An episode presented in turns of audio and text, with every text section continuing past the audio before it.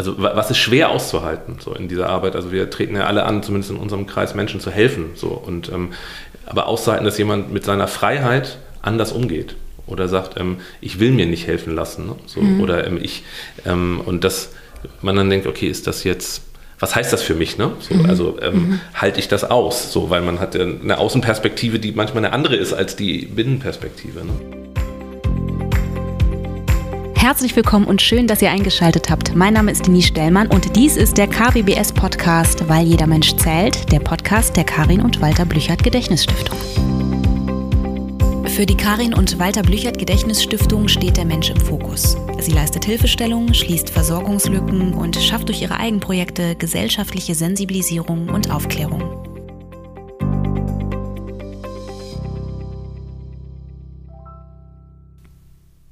Einen wunderschönen guten Morgen, liebe Leute. Eine neue Podcast-Folge ist heute dran und ich sitze hier mit Axel.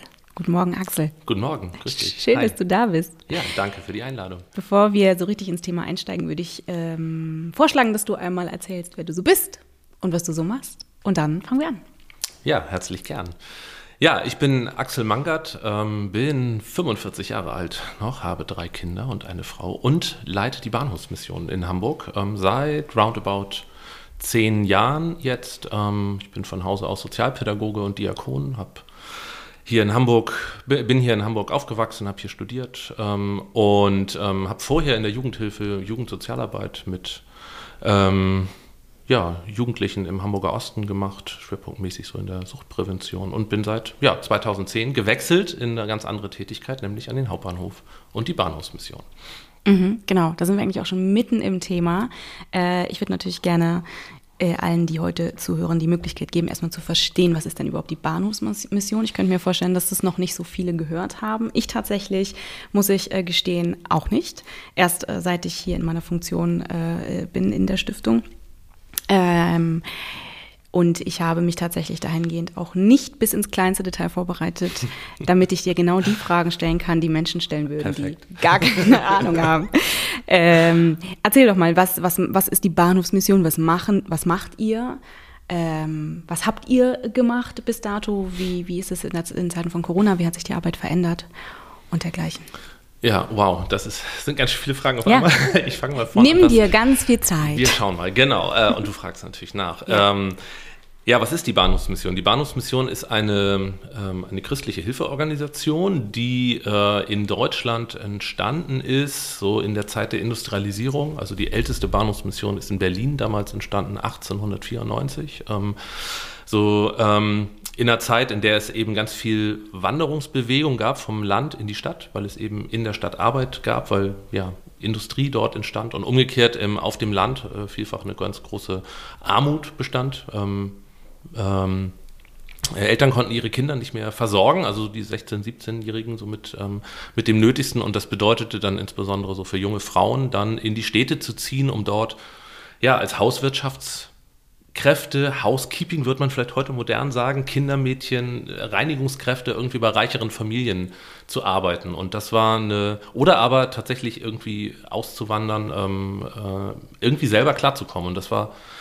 ähm, dann so die Situation, dass eben viele junge Frauen dann in die Städte zogen, meistens keine festen Adressen hatten, irgendwie darauf angewiesen waren, sich durchzuschlagen. Und es entstand um die Bahnhöfe in Deutschland man kann sogar sagen, europaweit eigentlich ein sehr florierender Menschenhandel, Mädchen- und Frauenhandel, also Menschen äh, oder organisierte Kriminalität, die den jungen Frauen mhm. alles Mögliche versprochen hat, sie dann äh, letztendlich ja wie Sklaven europaweit verkauft haben, ähm, auf der Reeperbahn oder in den Bahnhofsvierteln irgendwie in Bars oder in der Prostitution arbeiten, haben arbeiten lassen. Und diese Not, auf diese Not sind oder ja soziale prekäre Lage sind ähm, christliche Frauenverbände aufmerksam geworden. Vereine, also es waren jetzt keine Kirchengemeinden, aber Vereine, ähm, Bürger, Bürgerinnen, die eben sagten, wir müssen da was tun. Also wir müssen als Frauen eine Hilfe für Frauen mhm. geben und wir machen als Kirche was Besonderes. Wir warten nämlich nicht, bis diese Menschen zu uns finden. Das war sonst eher so ein bisschen die Kommstruktur, sage ich mal, so in der Hilfe, auch christlichen Hilfe, glaube ich, bis dato, sondern die haben gesagt, wir, wir gehen dahin, wo diese Not stattfindet. Also erstmal an einen weltlichen Ort, also wie, Bahn, wie den Bahnhof zum Beispiel. Mhm. Und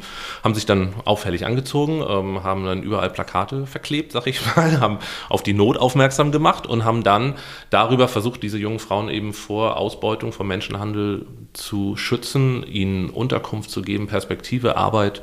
Ähm, und ähm, das ist sozusagen so der Ursprung gewesen von Bahnhofsmissionen insgesamt. Ähm, also war das äh, relativ äh, fokussiert auf Frauen? Absolut, genau. Also es war am Anfang tatsächlich eine Hilfe von Frauen für Frauen. Mhm. So. Und ähm, diese ähm, ja, Herangehensweise war eben nicht nur in Berlin dann sozusagen dort, sondern in allen Groß, also in vielen Großstädten in den folgenden Jahren so. Und insofern sind, ist die Bahnhofsmission Hamburg ein Jahr jünger ähm, als äh, die Kollegen in Berlin und wir sind also letztes Jahr 125 Jahre alt geworden. Herzlichen Glückwunsch nachträglich. Vielen Dank, ja. es war äh, am 1. Oktober 2020, ah, also mitten Ihr seid eine Waage. In der, mitten in der Corona-Zeit sozusagen. Waage ist Ihr seid eine Waage? Ich, okay. bin, ich bin Waage. Ich kenne mich mit Sternzeichen Deshalb weiß ich nicht das. aus. Ich umso Aber besser. Waage passt eigentlich total gut. Waage ist ja, also ich glaube, das Thema Waage und Ausgewogenheit, Balance spielt ja. bei unserer Arbeit, glaube ich, eine äh, ziemlich gute Rolle. Insofern wahrscheinlich kein mhm. Zufall. Ja. Also wir sind 1895 hier gegründet worden. Ähm, den, ähm, ja, und äh, sind insofern seit diesem Tag, seit äh, 1895 eben an diesem Bahnhof. Ähm, in, mittlerweile gibt es, glaube ich, 104 Bahnhofsmissionen in Deutschland, an kleineren wie größeren Bahnhöfen. Ähm, und ähm, wir sind an diesen Orten geblieben, weil eben also nach dem Ausgangspunkt von ähm, jungen Frauen, sich danach für andere Menschen an diesem Bahnhof Krisen gleichermaßen gezeigt haben. So. Und ähm, insofern ist es heute keine ähm, Hilfe mehr von Frauen für Frauen, sondern es hat sich relativ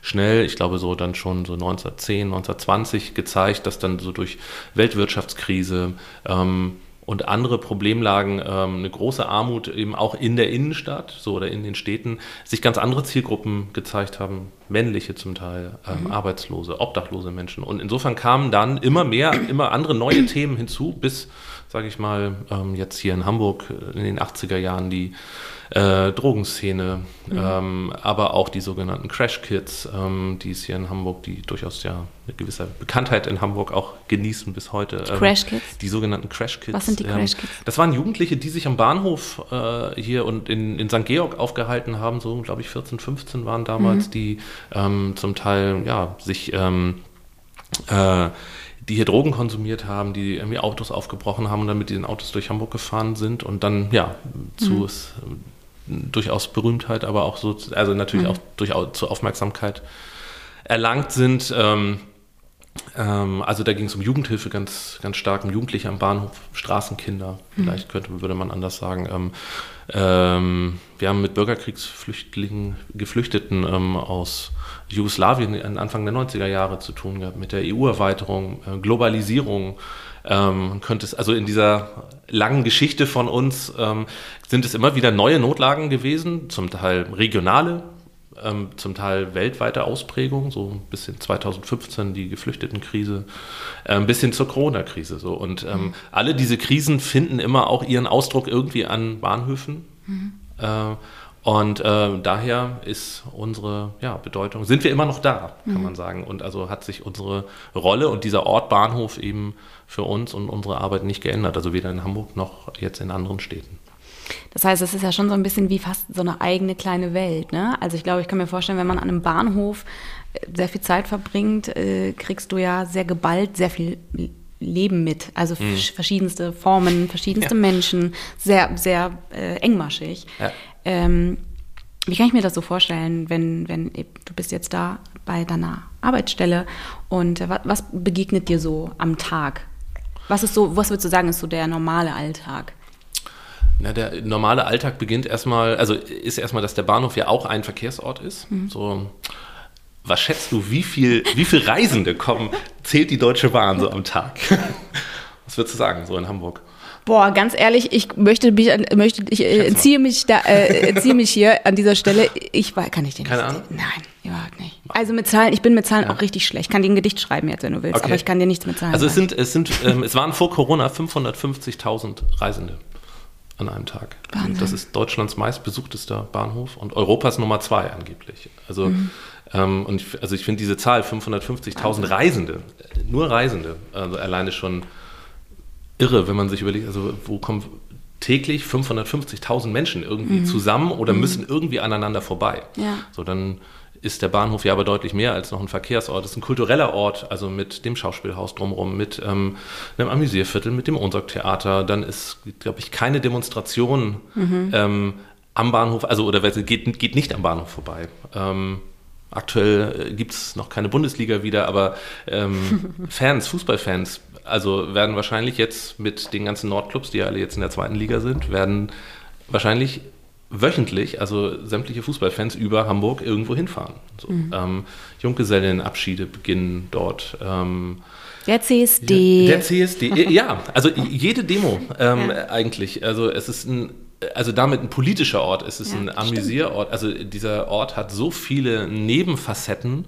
Ähm, und damit aber auch so viele Erwartungen und Wünsche und Hoffnungen. Also es ist das Eintrittstor zur Stadt, eines der Eintrittstore, aber es ist auch manchmal der letzte Ort so für Menschen. Es ist ein unheimlich wuseliger Ort. Äh, man kann da einkaufen gehen, man kann da essen gehen. Also äh, man, bis hin, dass es ja auch zum Teil auch kulturelle oder auch Musikveranstaltungen dann gibt. Also und das ist so viel Leben in so geballter, komprimierter Form, das ist schon fast nicht aushaltbar. Ne? So, aber auf der anderen Seite ist das denke ich auch, ist es einer der wenigen Orte, wo man sich eigentlich dieses, wo sich eine Stadt oder die Menschen auch so einen Ort zumuten. Also wo sie auch miteinander irgendwie das aushalten müssen. Also ich, je länger ich an dem Ort lebe äh, oder arbeite, denke ich auch, es ist eigentlich, dieser Ort gewinnt immer mehr Berechtigung für mich. Also weil ich finde, es ist auch ein Beispiel, aber auch ein, ein Vorbild, also wie wir denn miteinander auskommen müssen. Weil in vielen anderen Stadtteilen oder Kontexten können wir immer sehr getrennt voneinander leben. Ne? Da kann jede Gruppe für sich sein. Also die Künstler können äh, von den äh, keine Ahnung, Geschäftsleuten allein. Also jeder hat so seine Welt, so seine Blase, so und ich glaube, dieser Bahnhof ähm, oder dieser Ort, ähm, der macht einmal so mhm. alles auf. Mhm, mhm. und das ist, ich, wir sind das immer weniger gewohnt, also so Marktplätze oder so. Also, also wo, wo gibt es so Orte, wo, wo viele Menschen zusammenkommen, ne? So, ja, und, stimmt, ähm, ja. und wo man irgendwie auch immer wieder darauf geworfen wird, die verschiedenen, so wie du sagst, die verschiedenen facettenreichen Seiten von Leben auch wahrzunehmen und auch auszuhalten. Ne? So, also Reichtum genauso wie Armut, irgendwie ähm, Konsum genauso wie ähm, ausgeschlossen sein davon, ähm, Reisen und Globalisierung und weite Welt genauso wie Hoffnungslosigkeit und so Elend. Ne? So, ähm, den Wunsch nach kultureller, ähm, ja, nach einem Besuch im Schauspielhaus und gleichzeitig vielleicht an dem Punkt, dass jemand sich nicht mal ein Brötchen oder irgendwie ein Wasser leisten kann. Ne? So, also und also, also insofern finde ich, ist dieser Ort, finde ich, hat er auch in dieser, ja, in dieser Vielschichtigkeit irgendwie auch eine ganz, ich finde immer auch eine, auch eine sehr hohe Bedeutung. Also, dass man ihm eben nicht,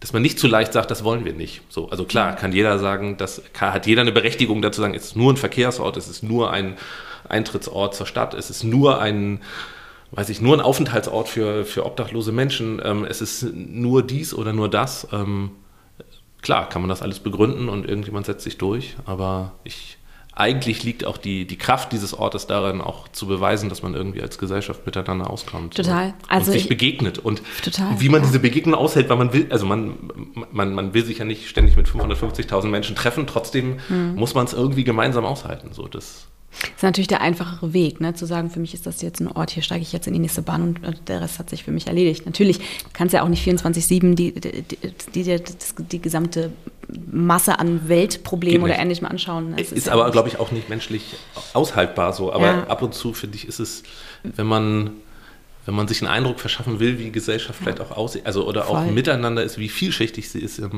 Ähm, der Bahnmanager hat mal, ich finde, einen sehr weisen Satz gesagt. Er sagte, wenn man aus dem Bahnhof, aus dem Eingang, aus jedem Eingang rauskommt, hat er so vier große Ausgänge, man landet jeweils in einer anderen Welt. Mhm. Und das finde ich, also da ist was dran. Wenn man zum, mhm. zur Spitaler Straße rausgeht, also vor Corona, mhm. finde ich so, dann ist man ja auf der guten Seite, so, dann ist man bei Shopping, bei irgendwie Bühne vielleicht auch, ne? man geht am Hachmannplatz hinten raus, man ist eher so in dem Wartebereich Back, Backyard irgendwie. Ähm, wie heißt der Platz? Man, äh, wie heißt dieser Platz, wo die äh, Methadonausgabe ist? Wie heißt der Platz da? Vom Drop-In, meinst du? Wie der Platz richtig äh, seinen Namen hat, weiß ich nicht. Hinter Aber du weißt welchen, ne? Museum für Kunst und Gewerbe. Das ist für mich der traurigste Ort in Hamburg. Mhm. Wenn ich da, das sage ich jedes Mal, wenn ich da vorbeifahre, und ich muss da sehr häufig vorbei, weil ich dort mhm. äh, zum Theater fahre. Mhm. Äh, und immer wenn ich da vorbei ist es für mich der traurigste Ort. Ich finde es ganz schwer auszuhalten, mhm. da lang zu fahren. Ja. Ähm, einfach weil da so viele Biografien, also du hast sehr, sehr viele Menschen, die du siehst, die und, und jeder hat irgendwie oder jede äh, hat eine Geschichte und ich finde, sie ist sehr schnell zu erkennen. Also du, du mhm. kannst ähm, den Menschen, äh, also zumindest geht es mir so, dass ich äh, Menschen mir anschaue und denke, du warst doch mal klein, also du warst mal ein Baby, jemand hat dich geboren, du ja. hattest die gleichen also die, die, gleichen, nicht die gleichen Startbedingungen, mhm. aber du warst ein Baby wie alle anderen auch. Und dann, was, was ist dann passiert? Was ist passiert, ne? Das was ist, ist die Geschichte ja, denn? Ja, ja. Äh, du warst so klein und ähm, irgendwer hat sich ganz offensichtlich nicht richtig gut gekümmert auch. Ne? Also ich, es geht bei mir so ganz schnell los. Was ist da passiert, dass das passieren konnte, ähm, dass, dass, dass, dass, der, dass das der Weg wurde?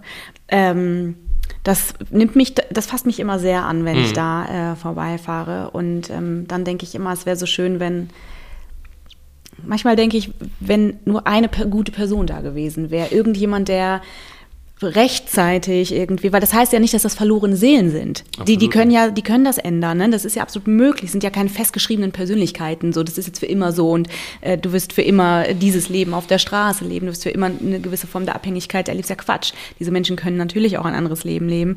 Aber Unterstützung ist halt sau wichtig. Ne? Und manchmal denke ich so, was, was wäre gewesen, wenn es an irgendeiner anderen Stelle im Leben einen guten Menschen gegeben hätte, der, dann wäre es vielleicht anders gekommen. Und ich finde es sehr, also das ist vielleicht, aber es bringt so ein bisschen vielleicht auch meinen Beruf mit sich, dass ich so Geschichten äh, sofort äh, dazu assoziiere. Aber ja, diesen Ort finde ich sehr bewegend. Ist er. Und finde es total schwierig, dran vorbeizufahren. Ja, ich, find, ich glaube auch, es ist auch, also mir geht das genauso. Also, dass ich, also und ich finde auch, also dieser Ort hat ja, hat ja eine Geschichte, auch eine Entwicklung, dass es überhaupt so sichtbar ist. Mhm. So, ich finde, es hat auch eine, hat auch eine Berechtigung, es ist auch eine, eine Weiterentwicklung von ja. Drogenhilfe. So, ähm, aber ich finde, es ist eben, ähm, ich glaube, er muss auch berühren, so, mhm. also oder er ja. muss auch anrühren und auch vielleicht auch ja, auch immer wieder Fragen stellen und sagen, mhm. ist das, also ist, ist das jetzt die Lösung oder ist das ein Schritt? Mhm. Ähm, was ist da eigentlich passiert? Und ich glaube, also das, ähm, also ich frage mich das auch immer wenn ich dran vorbeifahre und denke, so, ich habe den Ort jetzt so häufig mhm. gesehen, so und ist das, also rührt es mich eigentlich noch an, so oder ist es mir egal, ne, mhm. so und also ich merke an mir und das, also ich finde es aber an mir immer noch auch ein gutes Zeichen, dass es mir nicht egal ist, so und dass es, ja. ähm, dass man nicht sagt, ja klar, kenne ich, so ja ja klar, kenne ich ja. alles und ist so, sondern dass es ja. immer auch noch bewegt, aber ich finde, das ist auch, ist auch, glaube ich, immer wieder wichtig, dass es einem nicht egal ist, dass man, also das ist auch ein Motor so und dass man sich auch, finde ich, immer wieder fragt, so ist das, welche Geschichte steckt dahinter? So manchmal sind es Menschen, ich finde, es ist aber auch, ähm, ich finde es auch immer wieder in uns angelegt, eben auch eine Freiheit. So, also ich finde das, was ich in unserer Arbeit immer wieder wahrnehme und das, das wendet sich manchmal gegen ein, dass diese hohe Freiheit eben, gerade wenn man jetzt 18 ist und wenn man volljährig ist, dass man ähm, mit dieser Freiheit eine Menge machen kann und, ähm, mhm. und machen darf. So, das ist auch eine hohe Errungenschaft so, also das, ähm, das ist in vielen anderen Ländern nicht so und ich glaube, also das, dafür wurde auch mal hart gekämpft, so, dass man diese Freiheit hat, dass eben niemand, also niemand sagt so, also Denise, ich sag dir, was richtig ist und so, ich mhm. weiß das auch so und du machst das bitte so, wie ich das gesagt mhm. habe, mhm. sondern dass man es eben selber entscheiden kann. Aber das, äh, die andere Seite davon ist eben auch, dass die, dass eben die Hürden, um dann auch zu intervenieren gegen den Willen von jemandem, der Freiheit nutzt für sich, sehr, sehr hoch sind. Mhm. So, und das, das ist manchmal, also wenn ich überlege, was, was fällt uns, also was ist schwer auszuhalten so in dieser Arbeit. Also wir treten ja alle an, zumindest in unserem Kreis Menschen zu helfen. So, und, ähm, aber auszuhalten, dass jemand mit seiner Freiheit anders umgeht oder sagt, ähm, ich will mir nicht helfen lassen. Ne? So, mhm. Oder ähm, ich, ähm, und dass man dann denkt, okay, ist das jetzt was heißt das für mich? Ne? So, mhm. Also ähm, mhm. halte ich das aus? So, weil man hat ja eine Außenperspektive, die manchmal eine andere ist als die Binnenperspektive. Ne? So, aber das ist also, und das finde ich auch Teil dieser Geschichte, ne? So, dass es mhm. ähm, ja. manchmal nicht nur den Retter, also braucht so, also ja. und, und der jetzt fehlt von der Geschichte her und der, der mhm. jetzt alles gut macht, sondern dass, dass das auch ganz viel mit Freiheit und mit freiem Willen ja. zu tun hat und der sich eben manchmal auch in diesen Geschichten auch, ja, wie sagt man, ein Stück weit auch gegen sich selbst oder, oder mit sich selbst eben richtet, man eben mit seinem Leben eine Menge machen kann. So, und auch das, das, das Recht geradezu hat, Freiheit auch ähm, so zu nutzen. Und, und das, ist, äh, das ist total schwer auszuhalten. Also für ja. drumherum. Ja, ich glaube, dass die. Das, also die, die, die Sache ist ja auch, dass Menschen, die in irgendeiner Form, weiß ich nicht, eine Sucht erleben oder, äh, oder es ist ja ein selbstschädigendes Verhalten am Ende des Tages. Ne? Äh, du tust dir ja nichts Gutes mit diesen Dingen, aber das hat ja auch trotzdem hat es einen Sinn. Es gibt ja einen Sinn, dass die Menschen, die da, die zum Beispiel drogenabhängig sind oder oder oder, äh, das ist ja auch irgendeine Form der Selbstmedikation in Anführungszeichen. Ja. Die haben ja einen Grund, warum das leichter auszuhalten ist als das, was vielleicht da wäre, würde ich auf Drogen Und verzichten. diese Frage ist, die führt in Geschichten, die wirklich sehr dunkel sind. Ja, also ja, warum, absolut, warum ja. ist das für jemanden vermeintlich der bessere Weg, als was anderes zu tun? Also und das und ähm, ich glaube, also ja, du denkst in Geschichten und ich glaube, dann kriegt man eine Ahnung davon, mhm. also was vielleicht jemand vielleicht erlebt oder an Gefühlen vielleicht auch, vielleicht auch verdecken äh, total, also total. muss, um vielleicht das auszuhalten, was er erlebt oder hat. Also denke vielfach an sehr, ja, auch sehr alkoholisiert, also vielfach ist Alkohol ja auch ein, finde ich, großes, großes Thema, von, Thema, von, von, Männern an, äh, auch am Hauptbahnhof, da kann man sagen, die sind alle erkrankt, aber die Frage ist also, wie, wie weit medikamentiert man sich eben auch mit Alkohol, um bestimmte Gefühle, gew gewisse Dinge vielleicht auch nicht wahrnehmen zu wollen, nicht zu ertragen, so, gewisse Gedanken, Perspektivlosigkeit, was auch immer, Trauer, Einsamkeit, also ähm, ich glaube, dass das also ja, also, also auch dahin führt. Also und wenn mhm. man sich dann da diese Geschichten noch oder auch dann ähm, ja, da näher reinbegibt, glaube ich, dann kriegt man vielleicht eine Ahnung davon. Also warum? Also ob man das dann, die Bewertung, also von uns mhm. von außen, ist dann nochmal eine ganz andere. Ne? So, aber ich glaube, dass das, ähm, also die Menschen, die sich ganz bewusst schädigen wollen, also die finde ich sind sehr selten. Also ich glaube eher, dass also man so, so doof es klingt, Menschen manchmal sehr, sehr komische oder auch sehr skurrile Dinge, vermeintlich komische Dinge tun, die aber in sich selber. Eine, eine, eine ja. Logik finden. Man muss Absolut, sie aber erschließen. So. Ja, und das, das ist manchmal das Schwierige, weil wir erschließen sie selten mit den Augen der anderen, sondern mhm, mit unseren, mit, also, stimmt, mit unserer Normalität. Ne? So. Und klar würde ich sagen, warum ist jemand warum lebt jemand auf der Straße? So. Hm. Ähm, hm. Aber vielleicht ist das, ist die Angst vor, über, vor einem Überfall oder die Angst davor, mit Menschen in einem Zimmer zu übernachten, die man nicht kennt, größer als ähm, die Angst, ähm, auf der Straße ähm, nass zu werden. Mhm. vielleicht ist die Angst vor, weiß ich nicht, Übergriffen, vor, ist größer ähm, ja, als also und ist, ich glaube, es ist viel häufiger eine Abwägung von, von Dingen, also vermeintlich, so, also so, so falsch aus vielleicht mhm. dann Sicht der Helfenden oder von Angehörigen das auch sein mag. Aber das ist, ich habe die Erfahrung gemacht in den Jahren, dass man den Menschen näher kommt, wenn man sich mit also der Geschichte und also der Frage ist, warum machst du das? Also nicht, mach das nicht so, sondern zu versuchen zu verstehen, also warum das. Ja.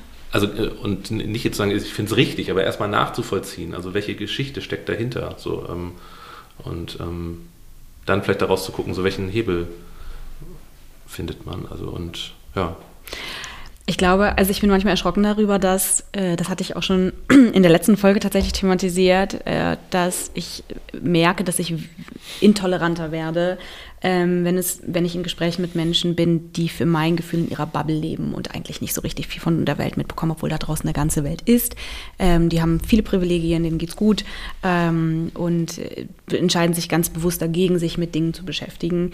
Das ist für mich inakzeptabel, ehrlicherweise, aber ich glaube, also wenn du kannst, solltest du solltest du dich in irgendeiner Art und Weise beteiligen. Du bist Teil dieser Welt. Also, naja, anderes mhm. Thema, aber ähm, die, ich finde, was halt, also was, was Menschen üben sollten, ist die Wertung mal wegzulassen. Also wenn ich Menschen auf, wenn ich Menschen auf der Straße begegne und ähm, sind ganz, ganz offensichtlich nicht besonders privilegiert oder, oder so, ich kenne die Geschichte nicht. Das ist ein Fakt weiß nichts über diesen Menschen, absolut gar nichts, gar nichts. Und auch wenn ich glaube, äh, dass ich weiß, weiß ich es nicht. Ich, ich sage immer, das ist wie so ein schlechtes Paparazzi-Foto. Du hast eine Momentaufnahme und du glaubst, du hast alles verstanden.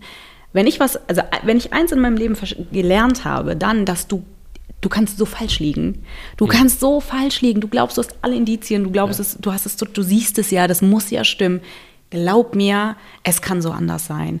Und daher würde ich tatsächlich mir manchmal wünschen, dass Menschen das üben, dass sie einfach ihre eigene Wahrheit mal kurz beiseite schieben. Die machen das natürlich auch nur, weil es für sie so leicht ist zu ertragen. Ja, mhm. also wenn man einen Bedürftigen sieht, einen obdachlosen Mann, der irgendwie mit einer Buddel Bier oder mit einer Weinflasche oder weißt du was weiß ich durch die Gegend rennt, dann ist es total einfach zu sagen, ja gut, der hat aber auch selber Schuld. Also Entschuldigung, man muss ja auch nicht trinken. Das ist einfacher. Da muss ich mich damit nicht weiter beschäftigen, weil ich habe ja schon entschieden, ähm, das ist seine Schuld. So, mhm. das Wort Schuld verstehe ich halt auch immer nicht. Ne? Aber wenn ich mich natürlich dahin stelle und mal kurz wirklich innehalte und überlege, okay, ich weiß gar nichts über diese Person, dann muss ich auch ertragen, dass das wahrscheinlich, dass das wahrscheinlich alles sehr, sehr unfair gelaufen ist. Und ein Mensch in einer äh, Situation sich befindet, einer Lebenssituation, die er vielleicht nur die er vielleicht gar nicht mit, mit, mit zu verantworten hat oder nur beschränkt oder oder oder, ja. Und das, glaube ich, fällt Menschen schwer auszuhalten, dass, dass Dinge eben ganz falsch laufen, dass es Dinge da draußen gibt, die so nicht sein sollten äh, und dass es Leid gibt, das du für den Moment erstmal nicht verändern kannst. Und ich glaube, das wollen Menschen nicht ertragen. Es ist viel, viel einfacher zu sagen, aber vielleicht gibt es einen tieferen Sinn. Vielleicht ähm, ist da doch irgendwas Logisches drin. Äh, und das ist äh, zu dem, du hast häufig vorhin gesagt, du hast häufig das Wort aushalten, ertragen mhm. ähm, genutzt. Und ich glaube, das ist genau der Punkt. Manchmal musst du Dinge nehmen, wie sie sind. Und du musst es aushalten, dass es gerade nichts gibt, was du konkret in diesem Moment tun kannst, um die mhm. Situation zu verändern. Und ich glaube, das fällt vielen, vielen Menschen mitunter sehr, sehr schwer. Mhm. Ich glaube auch, dass der Anteil, dass das hm, auch wenig, wie sagt man, Erfahrungsbereiche oder Erfahrungsmomente gibt, um das zu lernen. Also um das auch aus, also wie sagt man, auszuprägen. Also mhm. Also wenn ich jetzt überlege, wir sind wir in Deutschland oder auch so in westlichen Staaten oder überhaupt äh, glaube ich, auch so in der Globalisierung immer, äh, werden wir eine immer mehr individualisierte F Gesellschaft, also wo es immer mehr auf mich ankommt, wie ich mich selber gestalte, wo, also wo dieser Moment, mich eigentlich in Bezug zu anderen zu setzen, also vielleicht eher dann konkurrenzhaft äh, oder irgendwie besteht, aber ähm, weniger genau in dem, was du sagst, also eigentlich Empathie zu empfinden, also mich als Gemeinschaft zu empfinden. Und ich glaube, dass das, ähm, wenn man aber, also das ja, weiß nicht, wo, wo, sind solche Erfahrungsmomente? Ne? So, die können mhm. ähm, ähm, finden eigentlich weniger in Gemeinschaften statt. Also, weiß nicht, in und also viele Gemeinschaften oder so, die jetzt vielleicht auch historisch oder traditionell vielleicht solche Aufgaben übernommen haben, ob das jetzt Familie ist, ob das vielleicht Schule ist, vielleicht auch. Findest du, es sollte eine Schulhilfe, Kirchen, Gewerkschaften. Mhm. Also ich finde manchmal eher, also Teams oder ähm, Arbeitskontexte übernehmen manchmal diese, die, diese mhm. Rolle. Aber ich glaube, ja. sich so, ich glaube, dass das auch ein Punkt ist, dass das vielleicht, es muss auch erlernt werden. Also es ist nicht genetisch vielleicht auch also nur vorhanden, sondern es braucht auch Erfahrungshintergründe, wo man das auch anwendet, wo man sich in jemand anders vielleicht hineinversetzt und ähm, wo ich vielleicht auch auf jemand anders angewiesen bin ne? und eben selber auch an mir feststelle, ich kann nicht alles. So, also in der Bahnhofsmission oder in unserer Arbeit konkret arbeiten wir immer in Teams so und wir haben manchmal also dann so mit neuen Ehrenamtlichen zu tun, die dann sagen, oh, ihr habt keine Zielgruppe richtig, ich habe hier ganz, also diese ganzen Kompetenzen kriege ich ja gar nicht hin. So, das kann ja gar nicht einer alleine. Also, und mhm. wir sagen, ja, genau, das ist richtig. Mhm. Ihr seid zu viert. So, und ihr habt, da habt jemanden Jüngeres, ihr habt jemanden, der, der die, also ihr habt verschiedene Kompetenzen, das ist wie so eine Art Schwarm, Schwarmintelligenz, würde ich mal sagen. Aber ähm, das ist bei das führt bei nicht wenigen manchmal zu so einem eher so irritierten Blick und zu sagen, hm, okay, also ihr mutet mir jetzt zu, dass ich etwas tun muss, wo ich nicht richtig kompetent, also wo ich nicht alles, wo ich nicht alles greifen kann und alleine hinkriegen kann. Und ich, so bei dem, was du sagst, finde ich eigentlich ist das auch ein Erfahrungshintergrund, wo man auch Gemeinschaft oder Team mhm. nochmal anders wahrnimmt und eben nicht nur so, naja, es, also jeder kann irgendwie alles und man kennt sich so, sondern wo man auch nochmal als Gemeinschaft agiert. So. Würdest du sagen, dass Empathie ein Schulfach sein sollte? Ähm, ich weiß nicht, ob es ein Schulfach sein muss. Ich glaube, es braucht Erfahrungsmomente, wo man mhm. das kann. Ich glaube, oder, ähm, und es braucht Zeit und auch Ressource dafür, wo das wo man das auch erlernen kann. Ähm, ich, das könnte auch im Studium oder ich glaube, dafür braucht man mehr Zeit. Also ich glaube, ich weiß gar nicht, ob es ein Fach ist, mhm. aber ähm, in dem durchgetakteten Leben und auch intensivierten Leben, was man, also was wir mittlerweile führen und wie wir auch, also wenn ich jetzt mal so in Deutschland gucke, also wie minutiös wir eigentlich, ob wir nun studieren, arbeiten oder wie auch immer so die, die, die Zeiten, wo man vielleicht Freiräume hat, wo man überhaupt sich selber vielleicht dann auch Gedanken macht, in der Gruppe irgendwas zu unternehmen. So, ähm, also selbst Sport finde ich, also ich, wir haben früher viel auf der Straße Fußball gespielt, ich weiß gar nicht, ob es noch ähm, so, so Straßenplätze oder freie Räume gibt. So jetzt ist das in Fußballvereinen alles strukturiert. So gehst zum Training, so gibt es einen Trainer, der sagt das auch alles, wie es geht, der legt die Regeln fest. Aber dieses selber auch nochmal sich mit, weiß nicht, Freunden auf der Straße zu treffen, irgendwie auch selber sowas wie Empathie, Zuneigung, also auch miteinander als Gruppe, also ein Gruppengefühl oder sowas zu entwickeln. Ich würde sagen, diese Räume werden kleiner. Ich bin mir nicht sicher, ob es eine gute Idee ist, da ein Fach draus zu machen. Also das, mhm. aber ich glaube, es braucht Erfahrungs- ähm, Zusammenhänge. Es, ähm, ja, in, genauso in Arbeitszusammenhängen. Also je mehr Fluktuation man irgendwie in Firmen hat oder wenn man Firma hat, die jetzt irgendwie ständig aufgekauft wird, wo man irgendwie sagt, dann arbeite ich hier ein Jahr und da ein Jahr und dann gehe ich dahin und also Biografien von uns, glaube ich, unserer Generation oder der nächsten, die werden, glaube ich, wenn man die vergleicht mit denen von vielleicht unseren Eltern oder Großeltern, die zum Teil ja, was weiß ich, 20, 30 Jahre in einer Firma oder Gemeinschaft oder so irgendwie gearbeitet haben, dann glaube ich, drückt das auch so diese Individualität aus. Ne? So, man ist aber auch dann, man muss irgendwie selber immer wieder überleben ne? so, und immer wieder neu gucken, wo man anschließt.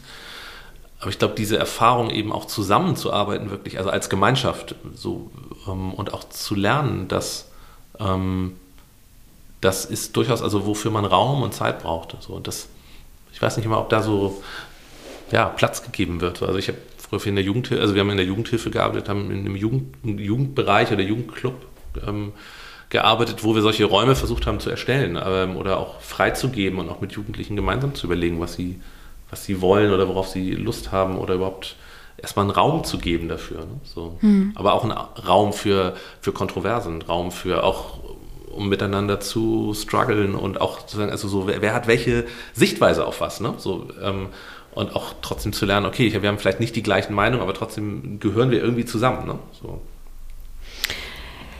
Also Kinder lernen ja Empathie oder haben, haben die Fähigkeit sozusagen in das Einfühlen so zwischen drei und fünf ungefähr. Da, ich fände es, glaube ich, ganz gut, wenn es das äh, in öffentlichen Institutionen gäbe, als, als äh, gesetzt. Hm. Einfach weil es eine, eine ähm, etwas Gesetzes ist, was man nicht umschiffen könnte. Ja, also ähm, Empathie kann man, man kann das lernen. Ähm, ich habe das Gefühl, dass die hm, die Zeit, in der wir uns bewegen, dass das natürlich eher, wir rücken eher weg als darauf hinzu, mhm. dadurch, dass die ganzen Social Media Sachen, all das, was jetzt möglich ist, äh, alles mit viel Distanz und ich muss mich nicht weiter damit beschäftigen, wenn ich irgendwie im, im Netz beleidige, dann habe ich irgendwie, ne, das, das, ist ja alles so ein bisschen, äh, sorgt nicht unbedingt dafür, dass dieses, die Fähigkeit des Einfühlens, ähm, dass das größer geschrieben wird. Deswegen fände ich das ganz cool, wenn es in der Schule irgendwie thematisiert werden würde. Da gibt es ja auch viele Debatten drüber mittlerweile. Mhm. Ähm, muss dazu sagen, dass Schulen da leider an vielen Stellen sich irgendwie sträuben, aus mir absolut nicht begreiflichen Gründen so. Ähm, aber ich finde es ganz schön, wenn es da, da einfach nur, weil es eine gesetzte Sache wäre. Es wäre mhm. etwas, was, was irgendwie eine, eine Lobby bekäme.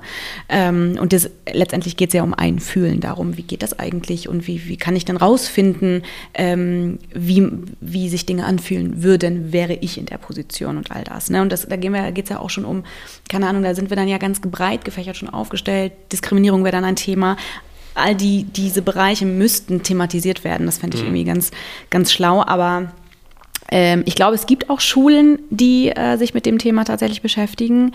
Äh, aber da, wo es hin müsste, mhm. da, also in die Schulen, in die es müsste, da ist leider ähm, nicht so richtig viel mhm. los. Ja.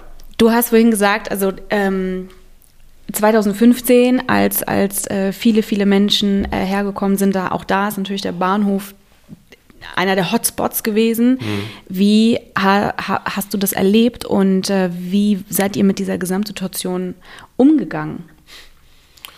Ja, das war.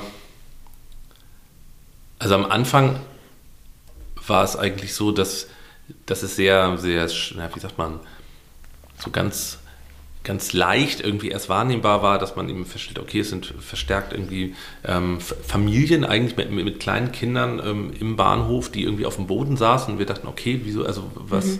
was ist los? Ähm, und ähm, hat dann natürlich also so über die Entwicklung in den Medien so uns natürlich dann auch ein bisschen sensibilisiert, um zu gucken, okay, ähm, ähm, und dann merkte man eben relativ schnell, dass, äh, oder, oder war eben klar, dass eben immer mehr Menschen weiterkommen mit Zügen, eben auch weitergeleitet werden. Das Besondere, glaube ich, in der Hamburger Situation war, dass ähm, die Menschen weit, also dass die allermeisten weiter wollten nach ähm, Skandinavien, also gar nicht unbedingt hier jetzt Asyl beantragen wollten, sondern weiter ähm, auch zu bekannten Freunden nach Skandinavien, das aber, das war tatsächlich ein Verkehrsthema auch, dass nicht klar war, ob denn eigentlich die Züge weiterfahren, also ähm, an, die, äh, an die Küste, ob die Schiffe eigentlich äh, oder die Fähren weiterfahren, ob man, ähm, ob denn eigentlich die Grenzen aufbleiben oder nicht. So, es gab eine relativ hohe Unsicherheit. Ähm, und insofern stockte das in Hamburg so als Knotenpunkt. Ähm, und ähm, dann verblieben die Menschen hier ähm, und äh, manchmal nur eine Nacht, zwei Nächte. Äh, aber ich glaube, in so einem Zug sind 300, 400 Menschen so untergebracht. So, wenn dann ein Zug und noch ein Zug kommt und dieser Verkehrsfluss nicht weitergeht, werden es eben sehr schnell, oh, Entschuldigung, äh, wurden es einfach sehr schnell sehr viel mehr. So. Und ähm, so dass wir dann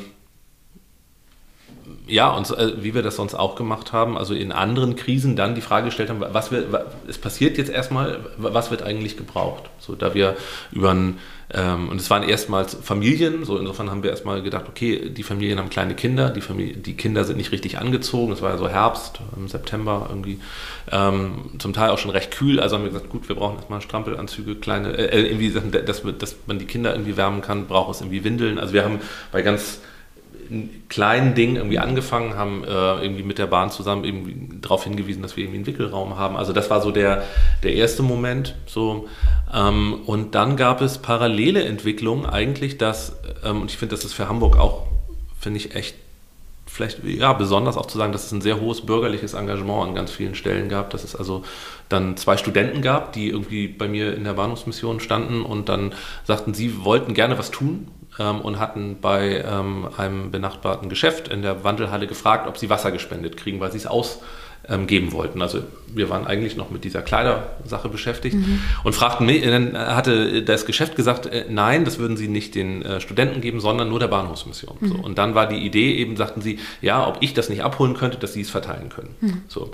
Ähm, und dann haben wir uns ein bisschen unterhalten und ich fand eigentlich diese Arbeits-, äh, also dieses Hand-in-Hand-Arbeiten ganz gut, weil ich dachte, stimmt, okay, also ihr verteilt Wasser, wir haben auch nur begrenzt Leute, also wir würden es gar nicht alleine hinkriegen. Und dann haben wir gesagt, gut, äh, oder dachte ich, das ist ja eigentlich gut, wenn sich Menschen unter, äh, also ähm, sich zusätzlich engagieren. Ähm, und dann haben wir damit angefangen, dass wir dann, dass wir eben mit, der, äh, mit dem Geschäft gesprochen haben und gesagt, gut, wir haben mit, wir kriegen das gut hin. Ähm, wir würden das, ähm, wir nehmen das entgegen, habe aber den Studenten gesagt, okay, wenn ihr hier am Bahnhof Wasser verteilt, dann müsst ihr mit der Deutschen Bahn sprechen. Mhm. So, dann gibt es hier auch eine Bundespolizei und einen Sicherheitsdienst. Also wenn ihr in der Wandelhalle euch jetzt hier aufstellt, dann muss mhm. das irgendwo eingebunden sein. Mhm. So, und dann sagten die natürlich, hm, wir kennen die ganzen nicht. Habe ich dann insofern gesagt, gut, dann organisiere ich das. Wir gucken ähm, gemeinsam, dass wir das bewegt kriegen. Ihr schenkt aus. Und das war so die Initialzündung eigentlich dafür, dass dann, ähm, also wir es hingekriegt haben, glaube ich, zusammen, also dass dann nach außen ganz viele, ja, Studenten, junge Leute, glaube ich, ähm, aber auch viele Bürger, glaube ich, dann waren es, glaube ich, mehrere hundert irgendwann, so irgendwie im Verlauf dieser ganzen Krise, sich dann da durchgängig ähm, engagiert haben und wir als Bahnhofsmission dann zusammen, also versucht haben, immer wieder zu vermitteln und eigentlich die, ja, das ähm, so gangbar zu machen, dass es eben nicht zu Konflikten läuft, weil natürlich mhm. ähm, so viele Menschen im Bahnhof ähm, ähm führt jetzt durchaus dazu, dass natürlich das, vielleicht das Wandelhallenmanagement sagt, Moment, also ähm, ihr könnt jetzt hier nicht die ganze Wandelhalle okkupieren. Das mhm. funktioniert nicht. Ne? So. Und ähm, das war, also wir haben eher vielleicht, weil du vorhin vage sagtest, mhm. versucht auszubalancieren, dass man miteinander arbeiten kann. Mhm. Also und ähm, ähm dann wurde relativ schnell gesagt, können wir nicht unter dieser Rolltreppe da irgendwie einen Stand aufbauen, das wäre doch gut, wir brauchen medizinische Versorgung. Also das, das kriegt eine Eigendynamik, die wir gar nicht mehr befördert haben, einfach weil es mehr Menschen wurden, weil es mehr Helfer wurden, weil es mehr Nachfragen gab, so ähm, auch mehr Spender. So. Und dann war aber immer wieder die Frage, okay, ähm, das darf nicht kippen, ne? es muss in dieser Balance bleiben, weil wenn jetzt irgendjemand sagt, einer der Geschäfte oder die Bahn oder ähm, die Polizei, das geht so nicht, dann ist die Hilfe weg. Ne? So, und dann, insofern war unsere Aufgabe möglichst dann immer, also ja, Hilfegemeinschaften zu bringen. Also der Bundespolizei, die dann, äh, nein, also die, äh, der Bundespolizei, die riefen dann bei uns an und sagten, ja, das sind dann ganz viele Studenten und ähm, so, kann man denen denn vertrauen? Mhm. So, also, und man muss dazu sagen, dass es, glaube ich, ein, zwei Monate vorher ähm, eine, glaube ich, eine, in dem angrenzenden Viertel in St. Georg eine Räumung von einem besetzten Haus gab, so wo ein Großteil der Engagierten dann auch in dem Bahnhof waren. So. Also insofern gab es durchaus, ich sage mal, auf beiden Seiten nicht so großes Vertrauen, also weder von den Studenten oder Aktivisten zur Polizei oder auch umgekehrt. So.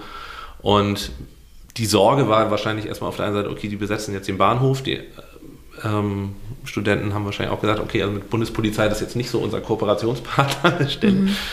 Ähm, und aber meine Erfahrung war eigentlich daraus, dass es tatsächlich gelungen ist, so ähm, vielleicht auch aufgrund des Vertrauens, was wir genießen, so irgendwie dann auch ähm, in diesen Kreisen, es hinzukriegen, dass man tatsächlich so eine Balance hingekriegt hat, dass man irgendwie ein Miteinander hingekriegt hat, also dass man die, diese Hilf diese Aktivisten äh, oder helfenden Bürger, letztendlich waren ja auch nachher ganz viele verschiedene Menschen unter verschiedenster Flagge, so die mhm. aber alle als Menschen geholfen haben, fand ich auch total interessant. Mhm. Keiner hat da irgendwo jetzt seinen Stab eingesteckt und hat gesagt, so, also ihr helft jetzt alle unter dem, der Flagge der Bahnhofsmission oder mhm. jetzt so, sondern mhm. es waren ganz viele verschiedene Menschen. Ähm, dass es gelungen ist, die ziemlich lange zusammenzuhalten. So, und ähm, ein gegenseitiges Aushalten an diesem Ort hinzubekommen. So, das, mhm. ähm, und damit, glaube ich, auch eine, eine, Menge an, an Hilfe auch möglich wurde. So.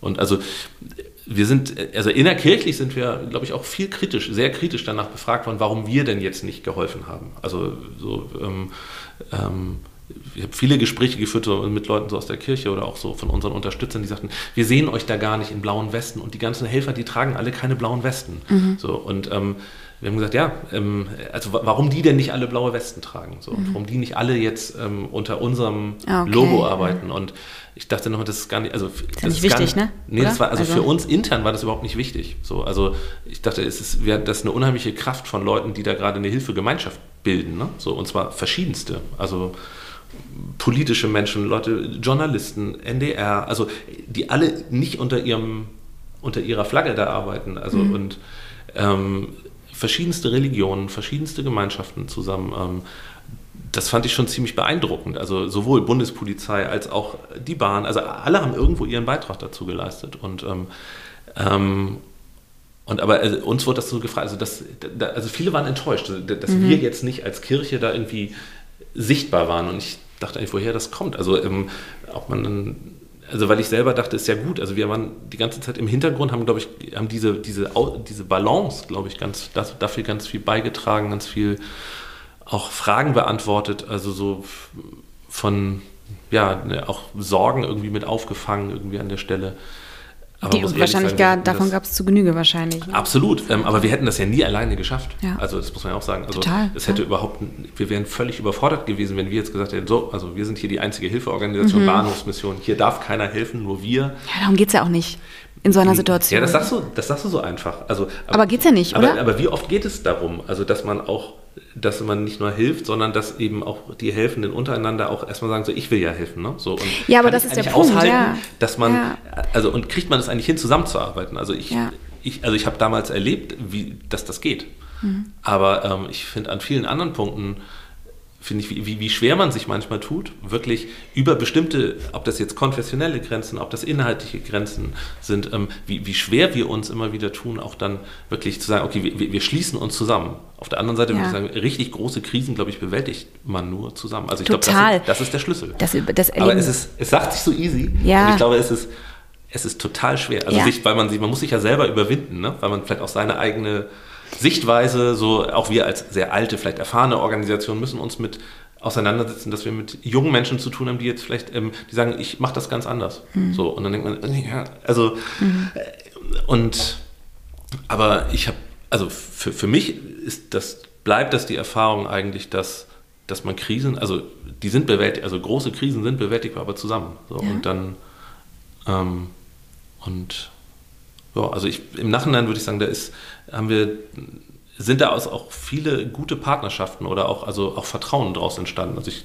ähm, auch mit der Bahn oder auch der Bundespolizei, also dass man, dass es nicht darum ging, irgendwie sich selber für die jeweils eigene Sicht, für die eigene Sichtweise zu überzeugen. Ne? So, das tun wir, also so, dass jetzt die Bahn sagt, das ist nur ein Verkehrsort, die Polizei sagt, also Ordnung ist die Lösung und wir sagen, ja, also äh, haben unsere Sichtweise, sondern also ich habe daraus auch nochmal mitgenommen, dass, dass man gegenseitigen, also dass es auch um gegenseitigen Respekt für die jeweils andere Sichtweise auch geht. So. Und manchmal sind die auch verschieden. So, das muss man ähm, entweder zusammen aushalten oder immer wieder auch diskutieren und aus, aus äh, und auch nachfragen oder also Begegnungen ermöglichen. Also wir haben dann irgendwann, es war ganz spannend, also als ich dann diese, diese ähm, studentische Gruppe irgendwann auch weiter konstituierte irgendwie und dann so die Frage war, müssen wir einen Verein gründen, wie kann man das jetzt so, es dauerte dann immer länger, ne? so ist man, zuerst dachten ja, wir halten so ein, zwei Tage durch, dann merkt man, hm, ein, zwei Wochen, so, und dann waren wir irgendwann bei einem Monat, glaube ich, zwei Monaten, dann war irgendwann so die Frage, muss man irgendwie einen Verein gründen oder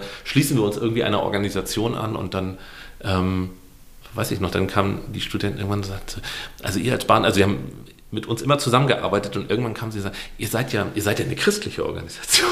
so, so, etwas überrascht so in dem Moment und dann sagten sie, wir, also so mit, mit Glauben haben wir so gar nicht, so dürfen wir, dürfen wir euch mal fragen, was ihr eigentlich macht. So, das fand ich eigentlich einen total spannenden Moment, so, also weil, weil es jetzt nie darum ging, jetzt irgendwie von unserer Seite aus jemanden jetzt zu missionieren oder irgendwie zu sagen, irgendwie, also ihr müsst das mit, mit unseren Augen sehen so, und ähm, die wirklich sehr vorsichtig, total wertschätzen, irgendwie fragen, Axel, ist das okay, wenn wir dich mal befragen, was ihr eigentlich macht? Was mhm. ist denn das eigentlich? Mhm. Warum, warum denkt ihr so? so? Und das, weiß ich noch, das war, das war ein toller Abend. Also wirklich mhm. ein ganz, also sie haben sich nachher nicht sozusagen da, dafür entschieden, glaube ich, sich jetzt uns anzuschließen, nicht, nicht aufgrund dieses Gesprächs so, aber das war, ich glaube, ja, also Begegnung, so voneinander zu lernen, so und irgendwie die, die Sichtweise, das Verständnis, irgendwie, warum, warum arbeitet ihr so, ne? So, ähm, und nicht es jetzt für absolut zu halten, wie man es selber sieht. So, das habe ich mitgenommen. So, und das,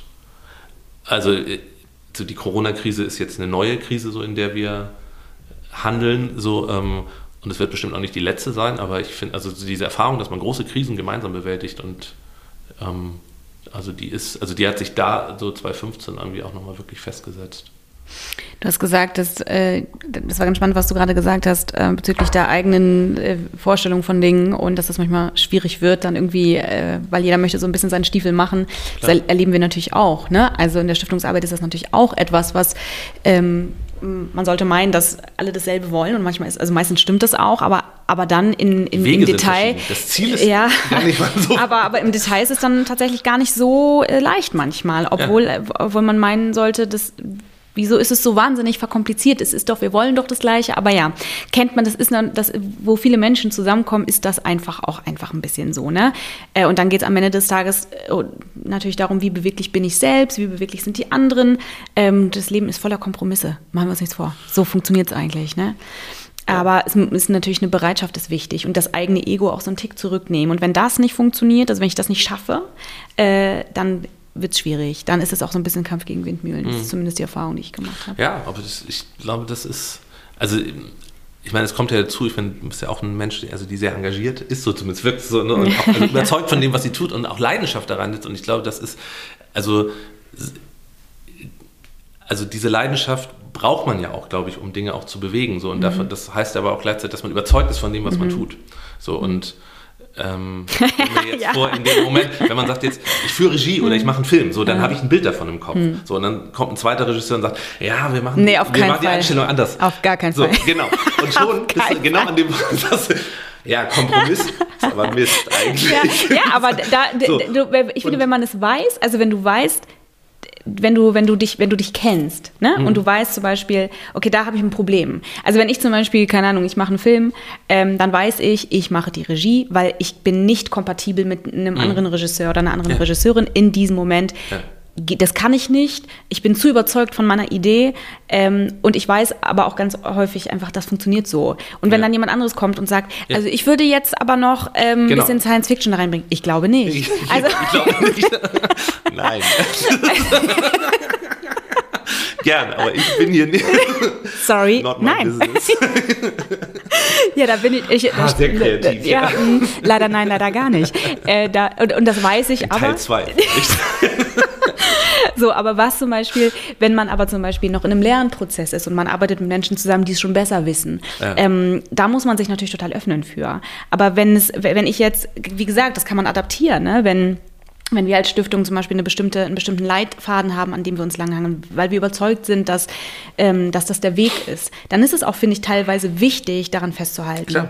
Ähm, das ist, das ist nicht immer, also Schema F funktioniert grundsätzlich nie äh, und ähm, das ist super situativ. Ne? Also wenn wir sagen, so jeder Mensch zählt, das ist das, wonach wir, äh, wonach wir unsere Sachen ausrichten und dann kommt jemand anderes und sagt, ja gut, aber das, da, da fehlt noch eine Perspektive oder oder oder. Mhm. Ja, aber manchmal muss man, also viele Köche verderben genau. auch den Brei. Ne? Ähm, ich finde, das ist sehr also wenn wir zum Beispiel eine, eine Situation im Außen haben, wie zum Beispiel ähm, 2015, dann geht es darum, sich zurückzunehmen und zu sagen, okay, jetzt geht es nur noch darum, Grundversorgung zu, zu sichern, ähm, Hilfestellung zu leisten, all das. Wenn wir mehr Zeit haben für Dinge, wenn es um etwas, äh, etwas geht, zum Beispiel äh, die Wasserversorgung äh, für Wohnungslose und Obdachlose und so. Und da haben Menschen verschiedene Ansätze und der eine glaubt, die ist besser und der andere sagt, nein, die ist besser. Da geht es dann darum zu, sagen, zu gucken, okay, funktioniert das, matcht das hier oder matcht das nicht? Und dann kann man sagen, machen wir nicht zusammen. So.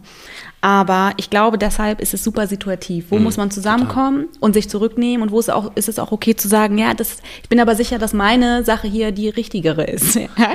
ähm, und das ist in der Arbeit mit Menschen, glaube ich, auch in sozialer Arbeit ja eigentlich der Alltag. Mhm. Also ich habe das jetzt studiert so, und man lernt natürlich eine ganze Menge darüber, so vermeintlich was richtig ist. Mhm. Dann arbeitet man aber mit Jugendlichen oder so und die sagen, nö. Mhm. Oder ein Lehrer sagt, ich mache jetzt das Fach Empathie mit euch mhm. und die Schüler sagen, nö. Empathiefähigkeit, ja, Empathie gern mit meinen Freunden, mit den anderen nicht. Ja, ja, so, ja. Also, ähm.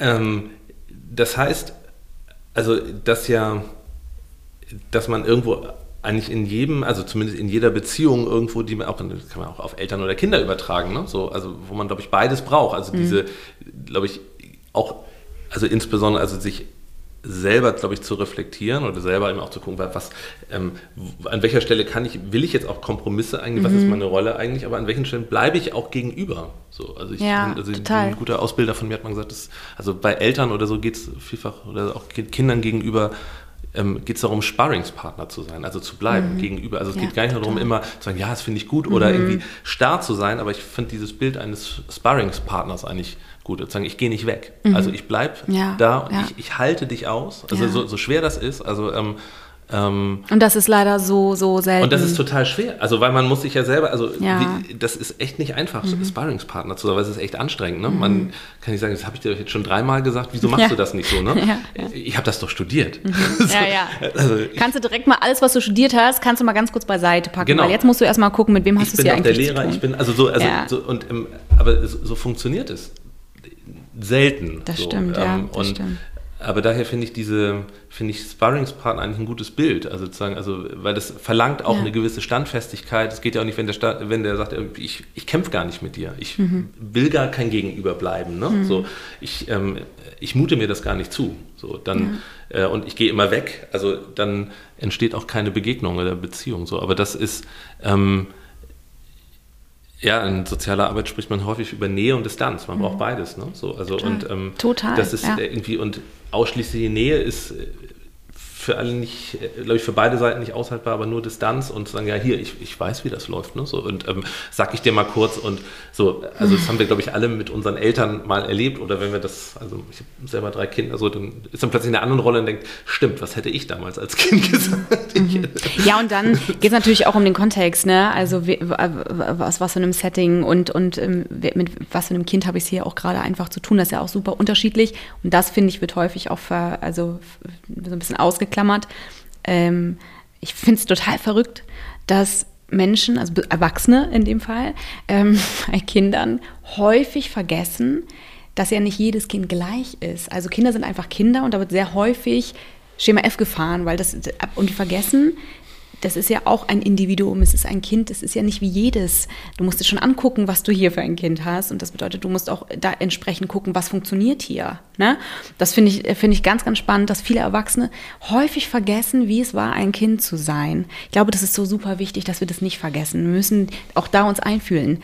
Es ist eine gute Schule, aber es ist, man hat eben auch kein Fach Eltern zu sein, sondern wir werden das auch. Also das heißt, wir machen ja auch, wenn wir das. Aber es hat auch werden, mit Empathie zu tun, ne? Klar, so und ähm, aber ähm, wir machen eben auch Dinge falsch. Und ich finde, es ist auch also es ist, wir sind ja nicht perfekt. Also wir sind auch in der sozialen Arbeit nicht oder in dem, was wir tun, nicht perfekt. Aber so, das und, ist auch nicht, das ist ja ändern, auch nicht. Aber ich finde, man kann daraus ja immer wieder, immer wieder auch lernen, so daraus. Ähm, aber ähm, ich finde, also mir hat immer schon, also mir hilft immer wieder zu sagen, dass, oder, oder mir vor Augen zu finden, dass wir eben, dass die Gäste, wir sagen immer Gäste zu den Menschen, die zu uns kommen, ähm, dass die eben auch ein Stück weit Experte ihrer eigenen Situation sind. So und also ähm, und das, das, klingt manchmal blöd, aber so wie du es vorhin eben auch gesagt hast, manche Menschen also medikamentieren sich selber, vielleicht auch gar nicht jetzt absichtlich oder mhm. wie auch immer, aber ähm, dass durchaus die, die Lösung oder auch das Expertenwissen auch in dieser Person liegt. So. Total. Und, äh, einige machen einem das sehr einfach und sagen, können direkt formulieren, was sie brauchen. Das ist super für mich als Fachkraft. das ist, kann ich gut arbeiten so und und andere ähm, haben das sehr verborgen so und ähm, aber ähm, es geht, ich würde mal sagen, dann geht es irgendwie darum, dass ich mir so viel Zeit oder auch ähm, irgendwie auf den, diesen Kern irgendwie zu erfassen so und irgendwie da, da nicht aufgebe so und ähm, immer wieder gucke, wie, wie kriegt man, äh, welcher Punkt ist es denn so. Ähm. Also wir halten fest, es ist wichtig, Kompromisse zu machen und ähm, sich manchmal auch einen Tick zurückzunehmen wenn man einfach helfen möchte. Und manchmal ist es aber auch okay zu sagen, ich bin mir, bin mir meiner Sache sehr sicher und ich würde es gerne so machen. beides. Ich glaube, es gehört beides ja. zusammen und ähm, ja, und das gegenüber, ja, in Beziehung bleiben, glaube ich. Das ist, ja, ja. Also ich finde, also wenn man jetzt guckt, was macht die Bahnhofsmission denn konkret, so, dann gibt es weder eine genaue Zielgruppe von uns, also dass wir definieren, dass wir nur für obdachlose Menschen da sind, nur für den. Es gibt auch kein richtiges Angebot. So, mhm. Also wir sind da sehr unkonkret. Mhm. So, ähm, mhm. Wir bieten immer das an, wir, wir schließen da eher Lücken, mhm. so, oder das, was andere eben gerade nicht tun. Ähm, aber es ist eben kein festes, verbindliches Angebot in dem Sinne. Bis auf eine Sache, nämlich wir sagen, wir sind da. Mhm. Und da, glaube ich, sind, versuchen, sind wir am konkretesten. Also, dass wir eben sagen, wir, wir gehen nie weg. So, also wir sind 24-7 an diesem Ort. Seit, glaube ich, 1992. So, also seit der, seit dem, seit des Jugoslawien-Krieges sozusagen an der Stelle. Ähm, äh, durchgehend. So, ähm, wir haben nicht einen Tag oder eine Nacht richtig geschlossen. Also wenn ich mir das so vorstelle, war ich, glaube ich, wie alt war ich da? Irgendwie 16, 15, 16, so. Ähm, das, also das ist für mich so, also vielleicht der Kern unseres Angebots oder so, dass wir eben sagen, wir sind da. So, also du kannst kommen, wann du willst, nachts, tagsüber. Wir haben keine Ahnung, ob wir da jetzt fachlich gut für ausgebildet sind. Wir haben keine Ahnung, ob wir dann genug Essen haben oder so. Aber wir, wir sind da. So, wir lassen dich, wir lassen dich nicht allein in der, in der Situation oder gucken dann gemeinsam, was, was in der Situation wichtig ist. Ähm, wir wir machen nicht immer alles, also wir sind keine Dienstleister. So, also wir machen nicht automatisch immer das, was du willst. So, sondern, ähm, aber wir lassen dich nicht allein. Wir sind auch gegenüber. Wir sagen auch manchmal Nein. So, mhm. wir setzen auch manchmal Grenzen vielleicht. Ähm, ähm, manchmal ähm, so, aber ich glaube, dass ähm, dieses in, in Bezie also Bezie dauerhaft Beziehungen immer wieder anzubieten oder immer wieder zu sagen, wir sind da. So, kannst dich darauf verlassen. Egal, ob du jetzt kommst oder in drei Jahren, ist egal. Es meldet sich keiner an. Also meistens äh, man macht bei uns auch keine Termine. So, also man kommt oder man kommt eben nicht. Manchmal bleibt man drei Jahre weg und kommt dann wieder. So, ähm, oder braucht uns gar nicht. Oder neulich wir, schickte jemand einen Blumenstrauß. So, und dachten, wo, wo kommt, konnten wir den Namen gar nicht zuordnen. Dann war das eine Frau, der wir irgendwie vor zehn Jahren irgendwie mal äh, geholfen haben. So, und die sich dann zehn Jahre später irgendwie, also die dann in der Lage war, das zu reflektieren und zu sagen, stimmt, also vor zehn Jahren, da habe ich, hab ich mal Hilfe bekommen. Mhm. So, das fand ich eigentlich ganz berührend, dass ich dachte, das, also manchmal sind ja Menschen in der Form auch, also in der Situation, in der sie sind, auch nicht in der Lage, jetzt vielleicht wie wir das gerne wünschen, Danke zu sagen und zu sagen, es ist total toll, dass sie mir helfen. Also so, sondern sind dann erst vielleicht deutlich später dazu in der Lage. Das ist dann so. Ähm, und ist auch nicht der Anspruch, also muss auch nicht der Anspruch sein, dass die Hilfe nur gegeben wird, wenn jetzt wenn jemand dankbar sind. ist mhm. oder wenn jemand schuldlos ist. Also das ähm, ich habe noch zwei Fragen, bevor wir schon fast am Ende sind. Es wird eine längere Folge, liebe Leute. Einmal würde ich gerne von dir wissen, ich weiß nicht, ob du dich daran erinnerst, aber es gab vor einigen Jahren, wann war denn das? War das 2016? Silvester 2016, oh, wann war das? Ich weiß es nicht mehr genau. In Köln, diese riesige, riesige, riesige, übergriffige Nacht ähm, mhm. am Kölner Bahnhof. Ich weiß, dass mhm. es auch in Hamburg, ich weiß nicht mehr, wo es in Hamburg war, aber das war diese, das war diese Silvesternacht, wo an mehreren Hotspots sozusagen mhm. in verschiedenen Städten diese massive Übergriffigkeit gegen Frauen stattgefunden hat. Mhm. Ähm, als du das mitbekommen hast, dass sowas in Köln am Bahnhof äh, passiert ist, ähm, zum einen hast du da Feedback oder hast du da ähm, haben dir Menschen, Kollegen, Kolleginnen, also wenn es die Bahnhofsmission dort auch gibt, mhm. könnte ich mir vorstellen, dass ihr auch irgendwie miteinander, hier und da miteinander in Kontakt seid. Das würde ich vermuten, aber vielleicht ist es so auch nicht. Ähm, wie, wie haben die das erlebt und was denkst du, ähm, also wie, wie geht man mit so einer Situation um, wo du das Gefühl hast, eine Masse von Menschen ähm, sind plötzlich alle auf einem Haufen und es passieren massive Übergriffe äh, von, durch viele, viele äh, Männer an Frauen. Mhm. Wie kriegt man so eine Situation wieder in den Griff? Ist das überhaupt möglich?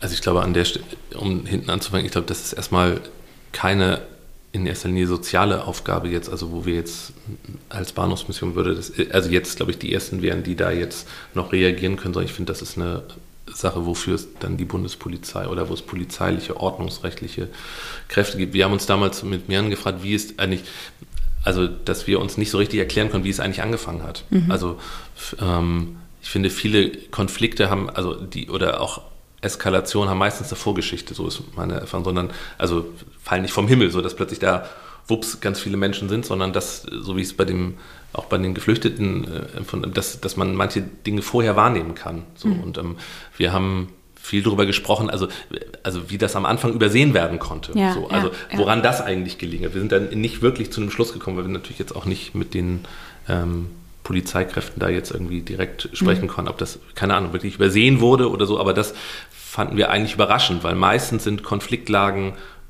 und auch zu, also Zusammenkünfte von größeren Gruppen, und es sind ja dann wirklich größere Gruppen auch gewesen, ähm, das deutet sich an. So, und gerade auch so, wenn dort Anlieger sind, die eben diesen Bahnhof und das Setting kennen, ähm, dann hat man, glaube ich, schon ein gutes Gespür, was sich so im Bereich des Normalbereichs befindet und wo, wo es plötzlich anders ist, wo man, also ich glaube schon, dass alle da ein sehr sensibles Bauchgefühl haben.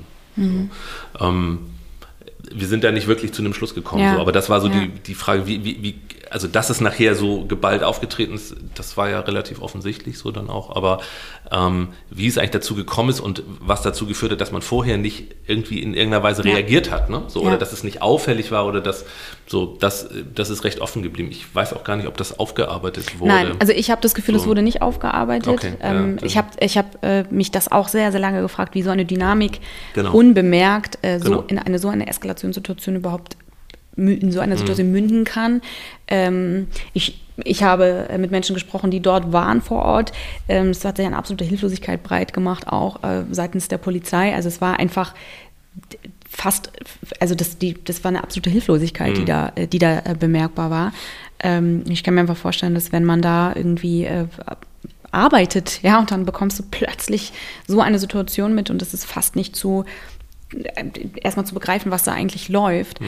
Ähm, mich hat das extrem mitgenommen damals, weil mhm. ich wirklich, also mich tatsächlich auch gefragt habe, wie kann das passieren, dass es irgendwie, die sind ja nicht plötzlich, sind da ja nicht hunderte Menschen, ja, also das, das, das, das ist genau. ja eine, eine, Dynamik, die da entsteht. Aber ich habe das Gefühl, es ist nicht aufgearbeitet worden. Das, deswegen, mhm. ich, diese Frage wollte ich einmal stellen. Einfach also ist auch mein Eindruck, also ich könnte jetzt nicht sagen, dass man jetzt daraus irgendwie, also ich finde aus Krisen oder auch aus so, so schwierig Situationen und vielleicht auch das erste Mal auftreten, kann man ja daraus lernen. Das finde ich, also finde ich bei, diesen, bei den Corona- Krisen oder ich meine auch den verschiedenen Phasen so eigentlich auch ganz wichtig, dass man nicht nur sagt, oh super, dass die Krise jetzt vielleicht vorbei ist und mhm. toll, dass wir jetzt wieder irgendwas vielleicht tun können, sondern was, was hat man eigentlich mitgenommen, was, was hat man eigentlich daraus gelernt, so, ja. also als Erfahrungsschatz so und ähm, bei der bei dem Beispiel könnte ich jetzt nicht sagen, dass das irgendwo aufgearbeitet ist mhm. oder zu sagen, ich finde an, aus anderen Katastrophen, wenn ich jetzt mal ein großes, also das Bahnunglück jetzt von Eschede oder so jetzt nehme, so ähm, ähm, ich glaube, das war 98 oder so, also Ende der 90er Jahre, ähm, also da sind eine Vielzahl also von Erfahrungen rausgeflossen, also sowohl was Notfallseelsorge betrifft, was, äh, was Großschadenslagen betrifft, also so da, da, hat man eine Menge draus sozusagen reflektiert, so glaube ich. Ähm, ja. Ähm, auch ähm, das kann ich jetzt bei der Sache so jetzt nicht betrachten. Aber ich, so auf die Frage, ist das jetzt ein Punkt, wo wir intervenieren würden, wenn so eine Situation sich zusammenballt?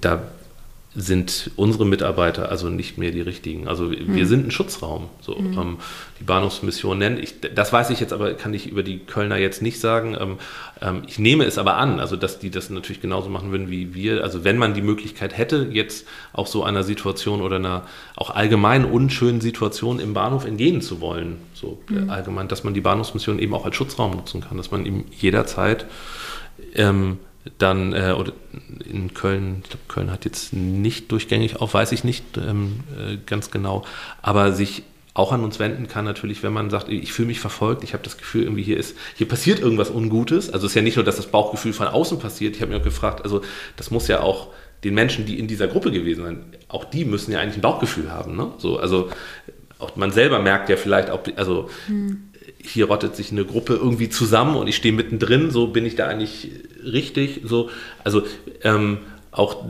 auch da ähm, sind Bahnhofsmissionen auch Schutzräume, mhm. so, wo wir anbieten, dass jemand sich an uns wenden kann, äh, wir jemanden auch bei uns drin erstmal behalten, Schutz geben, jemanden anrufen, auch so, dann vielleicht Situationen oder auch dann im, ähm, zu überstehen. Wir haben vielfach ähm, Reisende, die, die nachts dann bei uns verbleiben, wenn sie vielleicht ihren letzten Zug verpasst haben, also um dann eben nicht am Bahnhof vielleicht ähm, dann irgendwie Sorge tragen mhm. zu müssen, irgendwie ähm, da, ähm, dass ihnen irgendwas geschieht.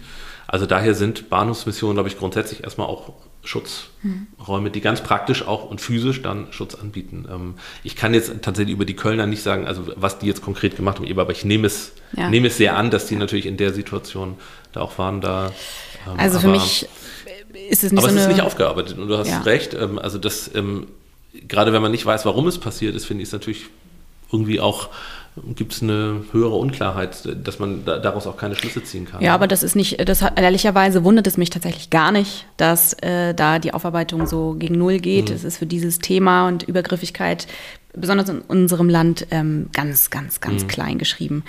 Ähm, schämt euch, die, die dafür verantwortlich sind, wollte ich nur mal kurz sagen. Äh, ja, in diesem Sinne, eine Frage habe ich noch und dann gibt es schon die Off-Topic-Frage. Ah, okay. Äh, das Doc findet statt. Ja. Und zwar im August ein bisschen verschoben, weil wir ja eine Pandemie erleben gerade. Das mhm. heißt, wir mussten ein bisschen warten, dass wir natürlich für unsere Gäste da das Beste rausholen können. Erzähl mir doch mal einfach nur kurz und knackig, wie du das Doc findest, wie du das erlebst. Also wie findest du die Idee mhm. von, also für die, die nicht wissen, was das Doc ist, ne? das Doc ist eine Veranstaltung der Stiftung. Ähm, das Ganze läuft unter dem Motto Tage ohne Sorgen. Ähm, dort wird sozusagen die Grundversorgung ähm, gewährleistet. Es gibt eine kleine Ausgabe, Ärzte sind vor Ort, äh, vor Ort ähm, Tierärzte, Tierpflege, äh, Beratung und dergleichen für Bedürftige oder für Menschen, die, ja, die einen bestimmten Bedarf haben. Es ist nicht nur für Obdach oder Wohnungslose, sondern eben auch für die alleinziehende Mutter, den alleinziehenden Vater, ähm, Menschen, die einfach äh, ein bisschen was brauchen, was sie vielleicht so sonst nicht bekämen. Ähm, mich würde einfach interessieren, wie du diese Veranstaltung empfindest, wie du sie wahrnimmst. Ja. Mhm. Ähm, also ich habe sie letztes, nee, war das letztes oder vorletztes? Das letzte Mal, als sie stattgefunden hat, das war dann mhm. vorletztes Jahr, ne? Nee, nee letztes Jahr. Letztes Jahr, stimmt. Ich komme in der Corona-Krise etwas mit den ja, Jahren durcheinander. Das macht gar nichts. Ich bin in einer Zeitschleife gefangen. ähm, habe das Doc da tatsächlich das erste Mal richtig, also persönlich miterlebt. Ähm, vorher aus Hörensagen mhm. so, ähm, und also eher aus der Entfernung.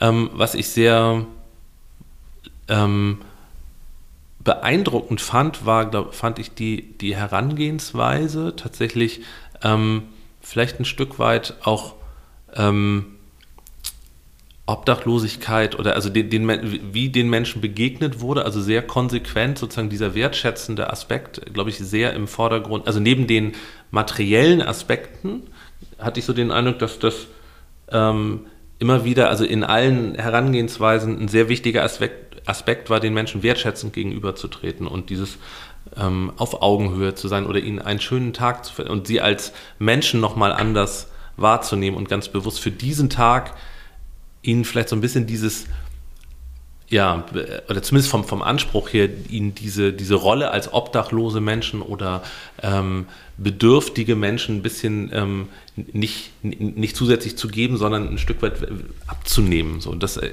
mhm. wären so meine Worte. Also ich fand es bei der Kleiderausgabe ganz spannend, dass ähm, eben sehr darauf gewährt ähm, oder hingewiesen wurde, dass man die Möglichkeit gibt, auszusuchen. Mhm. So, mhm. das ist ähm, und das fand ich eigentlich, also das ist so eine selbstverständliche Sache vielleicht. Also klar, wenn ich in einen Laden gehe, suche ich mhm. ja auch aus und mhm. gehe davon aus, dass die Verkäuferin mir nicht irgendwas zuteilt. So. Aber ähm, ich fand das, also das, das wurde sehr, auch sehr konsequent durchgeführt, auch mit allen Folgen daraus, mit allen, wenn jemand aussucht, dann entstehen Schlangen. Also, dass man nicht organisatorisch gesagt hat, naja, es muss jetzt so sein, weil dann mhm. kriegen alle möglichst das Gleiche, sondern dass man sagt, okay, wir müssen es anders organisieren, weil wir wollen, dass jemand aussucht. So, und wir wollen auch, dass jemand Zeit hat. So, dass, ja. ähm, oder dass ähm, nicht nur die Essensversorgung irgendwie ein Thema war, sondern das Ausruhen auch. Mhm. Also, dass man nicht nur sagt, also es geht darum, dass jemand satt ist und so, sondern also, dass es auch nochmal so um die daneben liegenden Gefühle, Themen gab äh, oder ging. So, und dass das auch so wirklich Teil dieser Konzeption war. So, das fand ich, fand ich ja, doch sehr beeindruckend, so muss ich sagen. Ähm, ich habe, hm, was fand ich noch, was hat mich noch sehr berührt? Äh, dann fand ich sehr spannend eigentlich, dass man, ähm, also das war für mich auch so das Interesse, einfach nochmal mehr Zugang oder auch mehr Kontakt, mehr Beziehung nochmal so zu Initiativen zu bekommen, die jetzt nicht so in den Kanon der klassischen vielleicht auch öffentlich geförderten Organisationen der Wohnungslosenhilfe sind, mhm. sondern ich muss auch sagen, so durch, also angefangen durch 2015 waren das so die ersten Berührungen, aber ich, wir sind eine sehr lang und sehr alte Organisation, so, aber für uns ist das auch nicht, ähm, ist diese, wir sind nicht automatisch mit diesen Gruppen vernetzt. So. Mhm. Und ähm, ich würde sagen, also zum Teil ist das Handeln, war mir am Anfang auch fremd oder ungewohnt, weil es aus einer manchmal ganz anderen äh, Motivation herauskommt, als jetzt vielleicht aus einer fachlichen, so, sozialpädagogischen oder wie auch immer gar.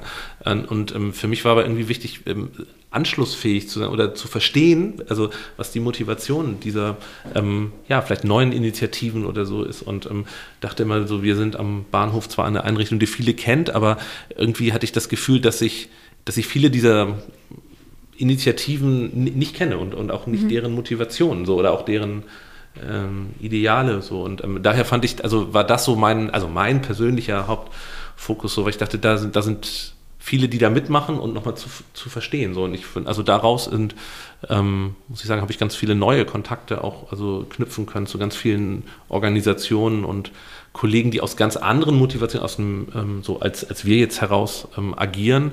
Und ähm, und trotzdem habe ich ganz viele Überschneidungspunkte festgelegt. Also jetzt gar nicht zu sagen, ah, die müssen das jetzt so machen wie wir mhm. und ähm, so, sondern dass ich dachte, das ist, also ich habe das als gute Ergänzung und wie sagt man so, ähm, Verbreiterung unserer Gesamtrange gesehen. Und ich muss sagen, also dass das für die, für die ähm, Corona-Krise und so durch das Durchleben, also finde ich ganz, ganz ein, ein, wesentlicher Beitrag war. Also darüber auch nochmal so in dieses Netzwerk ähm, ähm mehr reinzukommen, viele einfach dieser Kollegen nochmal ganz anders kennenzulernen, auch die, deren Geschichte, also ich wusste ganz, also wusste zwar, dass die Geflüchtetenkrise ein großer Moment, glaube ich, auch so einen so Push gegeben hat für, für dieses bürgerliche Engagement, aber nochmal zu sehen, was dann auch weiter passiert ist, also wie sich die, aus der Geflüchtetenhilfe dann auch sozusagen erweitert wurde in den Teil der, der Wohnungslosenhilfe, das so, also da fand ich die Geschichte so, mhm.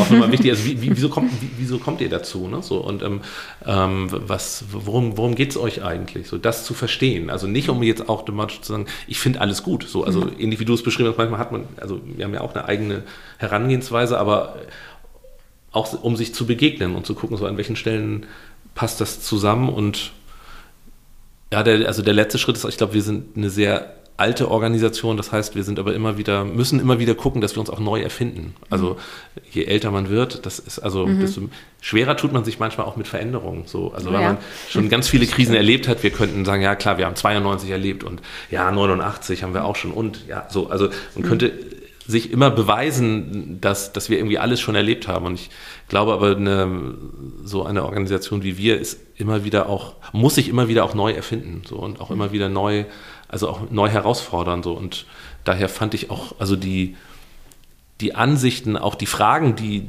also die ihr als Stiftung stellt, die aber auch diese Initiativen stellen, die, die sind spannend. Also die, die, die beantworten sich auch nicht sofort. Also mhm. klar, die kann ich sagen, ja, das haben wir alles schon erlebt mhm. und ähm, lasst uns das mal machen. Aber ich fand auch die Auseinandersetzung oder auch die, den Diskurs, den Dialog eigentlich, also ganz spannend, um neu zu lernen, weil ich schon finde, dass diese Initiativen oder ihr auch als Stiftung, ihr, ihr stellt Fragen ganz anders. So, mhm. Und das ist, finde ich, ähm, das ist aber eigentlich ganz gut. Also, weil es uns auch, also mich auch, uns auch herausfordert und auch sagen, so, ja, was, was denken wir denn dazu? So, mhm. und ihr habt einen anderen Blick manchmal auf Dinge. So, ähm, und das, aber, das ist aber gut. Und ich glaube, das freut alle im Team, äh, das zu hören. Ich glaube schon. Ich glaube. So, und also das finde ich tatsächlich ist eine gute, also ein gutes Sparringspartner. So, also mhm. Und ähm, daher fand ich das Doc, also an der Stelle wirklich gut. Und also berührt hat mich wirklich, also nachher zu sehen, also es gab mal so, so eine Phase, wo dann einzelne obdachlose Menschen sagten, jetzt kommen aber auch nicht Obdachlose. Mhm. Also, ähm, weil das sind, äh, und dann wurde so, äh, haben so andere, wurden irgendwie unruhig und kamen, glaube ich, zu euch oder auch zum Teil zu mir und sagten, ja, die sind gar nicht obdachlos, die jetzt kommen. Und dann dachte ich, ja, stimmt, interessant so, aber sie waren zwar offensichtlich, dass sie bedürftig sind. Das war eine mhm. Familie, glaube ich, mit mehreren Kindern. So. Und ich dachte auch, also wer, was ist passiert, dass die Familie hier zu diesem Event kommt mit ihren Kindern und sich hier wohlfühlt? Also, mhm. also was. Es ist ja nicht nur für Obdachlose. Ne? Genau, so und ähm, aber das dachte ich, okay, ist das jetzt eigentlich was, wo man einschreitet? So und ich fand ihr, also dann hat man gesagt, nee, wir wollen, es geht um also Menschen, die offensichtlich irgendwie auch einen Bedarf haben, denen ja. das zu ermöglichen und ähm, und das gut zu ermöglichen. Das also fand ich ganz spannend. Also auch diesen Gemeinschaftsaspekt eben äh, mit Funktion und nicht nach nur, also ist der jetzt Hilfe berechtigt? Also ist mhm. jetzt jemand berechtigt, dass er bei uns jetzt mitmachen darf, sondern zuerst mal auch auf ja. das, auf Gemeinschaft zu setzen. Und das ähm, muss ja, also waren viele so Aspekte, so, die ich wirklich sehr positiv mitgenommen habe, nochmal mehr als dass wir, wir haben da jetzt nicht als Organisation gestanden, so das war jetzt auch so, weil wir eben immer mit diesem Ort Bahnhof eben auch verbunden sind, aber ich wird auf jeden Fall, wenn ich irgendwie kann, auch wiederkommen, so weil ich schon auch, ähm, glaube ich, so die, also daran auch weiter partizipieren würde und auch also selber wieder lernen würde, auch also auch an euren, an den Erfahrungen, die ihr macht und ähm, aber auch den Diskurs mit den anderen irgendwie fortzuschreiben. Mhm. Vielleicht auch nochmal an dieser Stelle für alle. Äh, wir schicken niemanden weg beim Dog. Wer kommen möchte, der darf kommen. Wir äh, bitten aber natürlich alle darum, äh, fair zu bleiben und äh, wirklich, äh, das ist eine Veranstaltung für Menschen, die einen Bedarf haben und äh, wir werden niemandem absprechen, dass er einen Bedarf hat, aber wir bitten dann natürlich um äh, Fairness, ganz, ganz wichtig. Lieber Axel, wir sind jetzt schon fast am Ende. ähm, wir sind äh, richtig, richtig doll über unsere Zeit. Tatsächlich. Ja, aber Haben das. So ja. aber ähm, diese Frage möchte ich trotzdem noch stellen, okay. weil ich sie so mag. Ja. Ähm, wie immer gilt, du kannst sagen, habe ich keine Lust zu beantworten. Mhm. Ähm, einfach kurz und knackig, äh, Impuls, nicht zu viel nachdenken. Mhm. Was ist das Gegenteil von einem Koala? Das Gegenteil von einem Koala. Hm. also ich finde ein Koala ich glaube, es gibt kein Gegenteil davon. Ich glaube, ein Koala ist für sich ein Koala und ist für sich ein, ähm, ist so, wie, es, wie er ist. Ich glaube, also, insofern, glaube ich, gibt es kein, kein Gegenteil von ihm. Nee, ich glaube, er ist so, wie, es, wie er ist. Mhm. Gut. Das Gute an diesen Fragen, es gibt ja kein richtig und falsch. Aber die Antworten sind jedes Mal. Ich glaube, du hast mir jetzt eine Frage mitgegeben für das ganze Wochenende, dass ich, glaube ich, diese Frage weiter bewegen werde. Und, mal sehen, ich schreibe dir nochmal eine Mail. Ja. Und Mach ich, dachte, ich stelle diese Frage mal meinen Töchtern. Ja, ja. ja, ja. Das Gegenteil von einem Koala. Eine gute Idee. Mein Lieber, vielen lieben Dank für deine Zeit. Vielen Dank auch. Schön, dass du da warst. Ähm, ich glaube, dass diese Folge äh, wichtig war und ähm, ich freue mich darauf, wenn wir sie ausspielen. Äh, alle, die zuhören, äh, lasst gerne ein Zeichen da, gebt uns gerne Feedback. Das ist immer erlaubt und unbedingt erwünscht. In diesem Sinne wünsche ich dir einen schönen restlichen Tag. Und äh, an alle da draußen, bleibt gesund, seid lieb miteinander und wir hören uns bald wieder. Bis dann. Alles Gute, bleibt gesund.